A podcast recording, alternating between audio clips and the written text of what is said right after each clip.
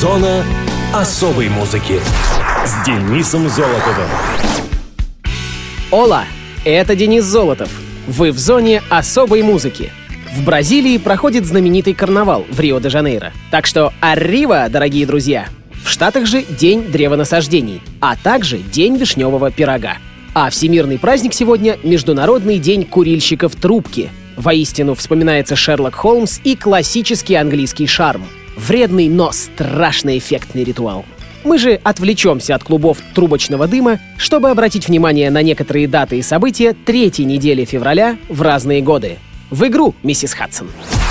Муз-события. 18 февраля 1974 года Kiss выпустили свой одноименный дебютный альбом. Диск попал в сотню лучших по версии множества журналов. Первый альбом интересен уже тем, что он первый. Волей-неволей знаменитый продюсер Эдди Крамер помог группе сделать выбор материала для дебютного релиза, придя на репетиционную базу KISS, прослушав в их исполнении более десятка песен и выбрав из них пять для первого демо. Само собой получалось, что эти песни Deuce, Stratter, Black Diamond, Watching You и Cold Gin не могли не попасть на альбом. Ну а группа, конечно же, не могла не довериться чутью такого человека, как Эдди, который уже тогда был не последним человеком в индустрии, благодаря своему сотрудничеству с Джимми Хендриксом и другими звездами. В итоге из того, что Кис исполняли в ту пору живьем, за бортом осталось много песен, но некоторые из них все же попали на следующие релизы. Таким образом, когда музыканты входили в студию Bell Sound Studios для записи своего одноименного дебюта, у них уже было все, что нужно. Благо, на создание и отшлифовку материала был целый год, если не больше.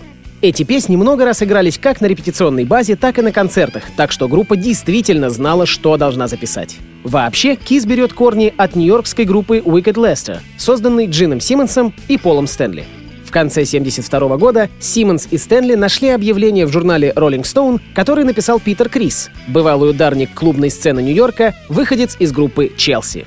Криса прослушали и приняли в обновленный состав Wicked Lester. Трио сфокусировалось на более жестком стиле рока, чем тот, который они играли до этого. В декабре 1972 года к группе присоединяется гитарист Эйс Фрейли. Согласно книге Kiss and Tell, эксцентричный Фрейли впечатлил группу на первом прослушивании, хотя он и пришел обутый в два разных ботинка и только начал разогреваться на гитаре, в то время как группа слушала какого-то другого гитариста. Через пару недель Фрейли присоединился к Wicked Lester, позднее коллектив был переименован в Kiss.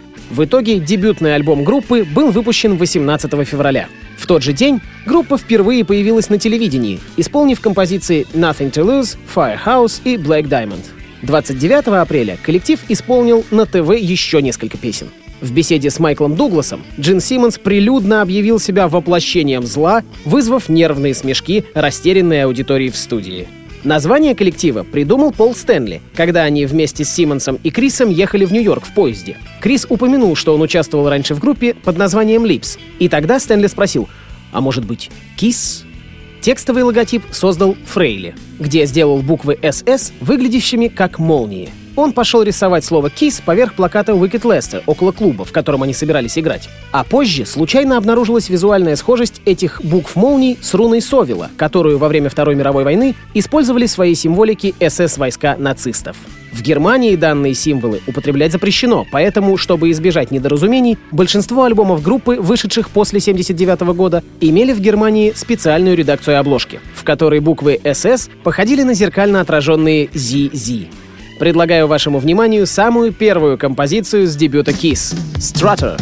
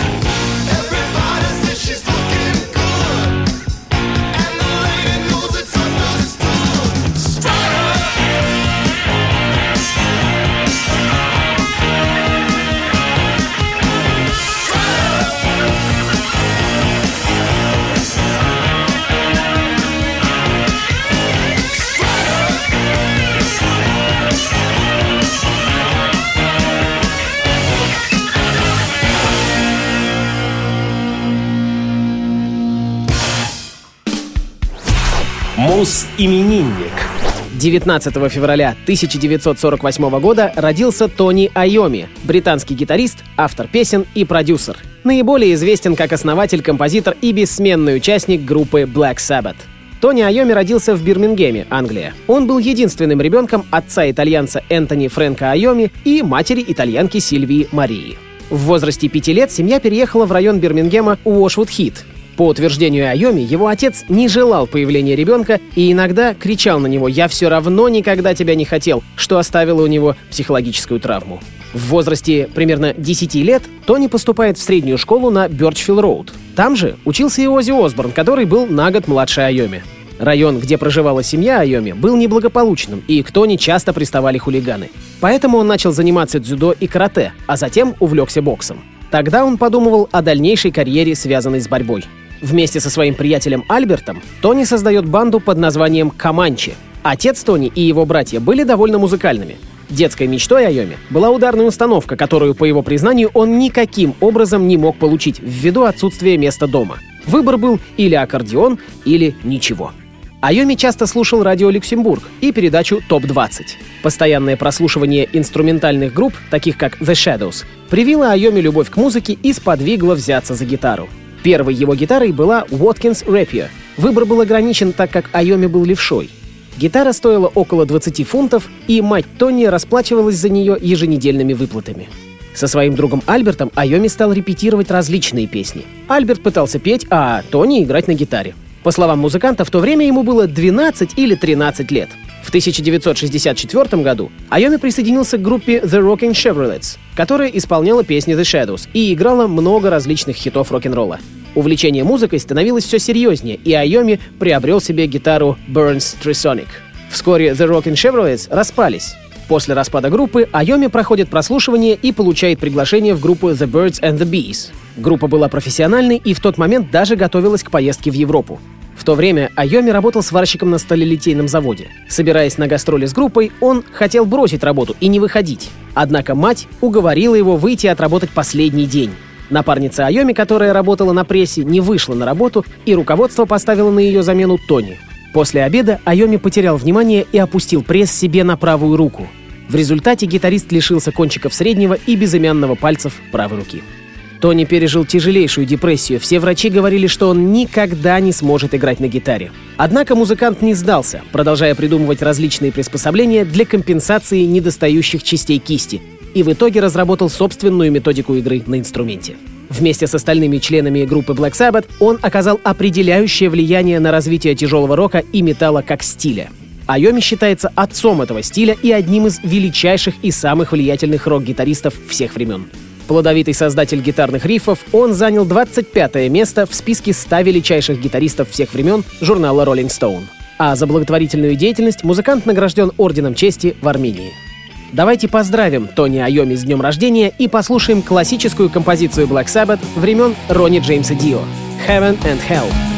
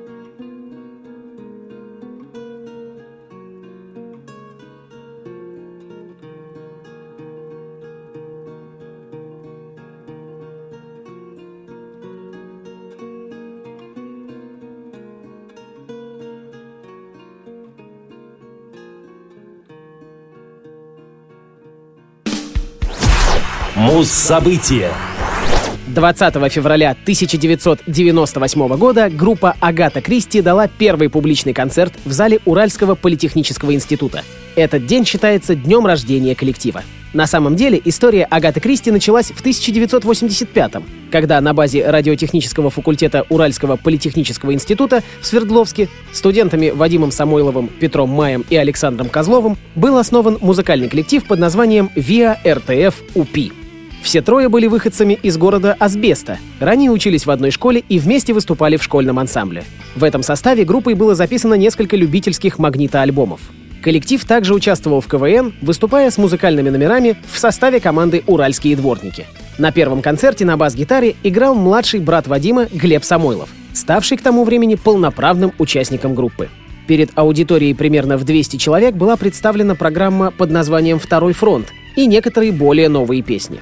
Альбом «Второй фронт», записанный в декабре 87 январе 88 в одной из аудиторий РТФ УПИ и выпущенный сам издатом на кассете, с тех пор считается первым официальным альбомом группы. Хотя сами музыканты считают его пробным, нулевым. Официально он был издан лишь в 97-м после ремастеринга.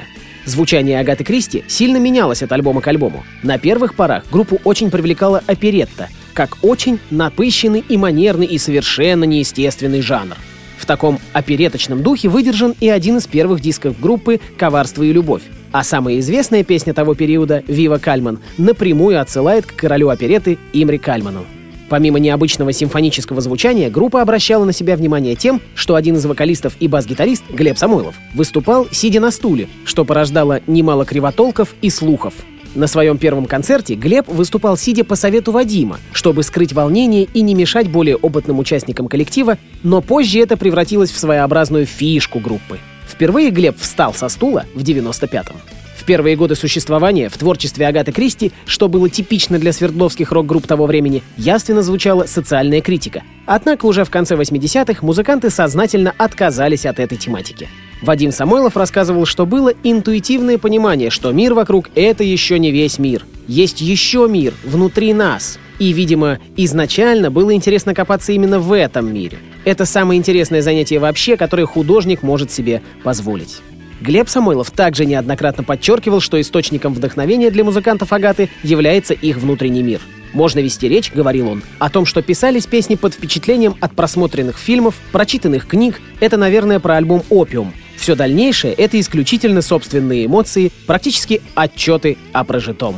А на радиовоз Агата Кристи и «Сказочная тайга».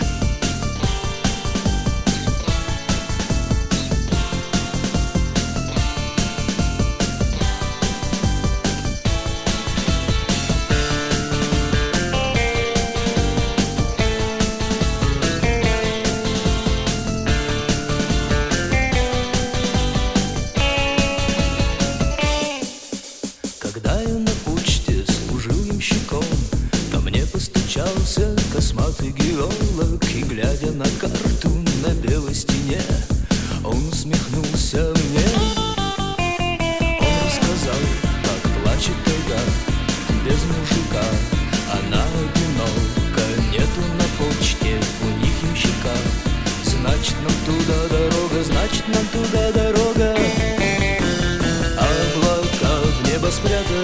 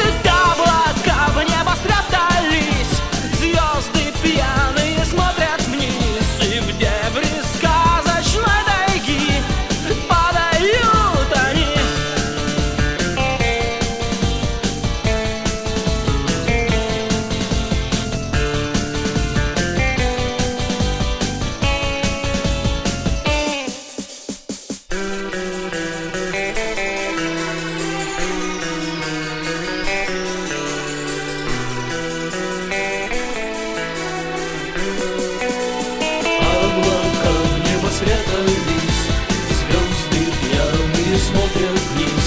И в недре сказочной тайги. Падают они.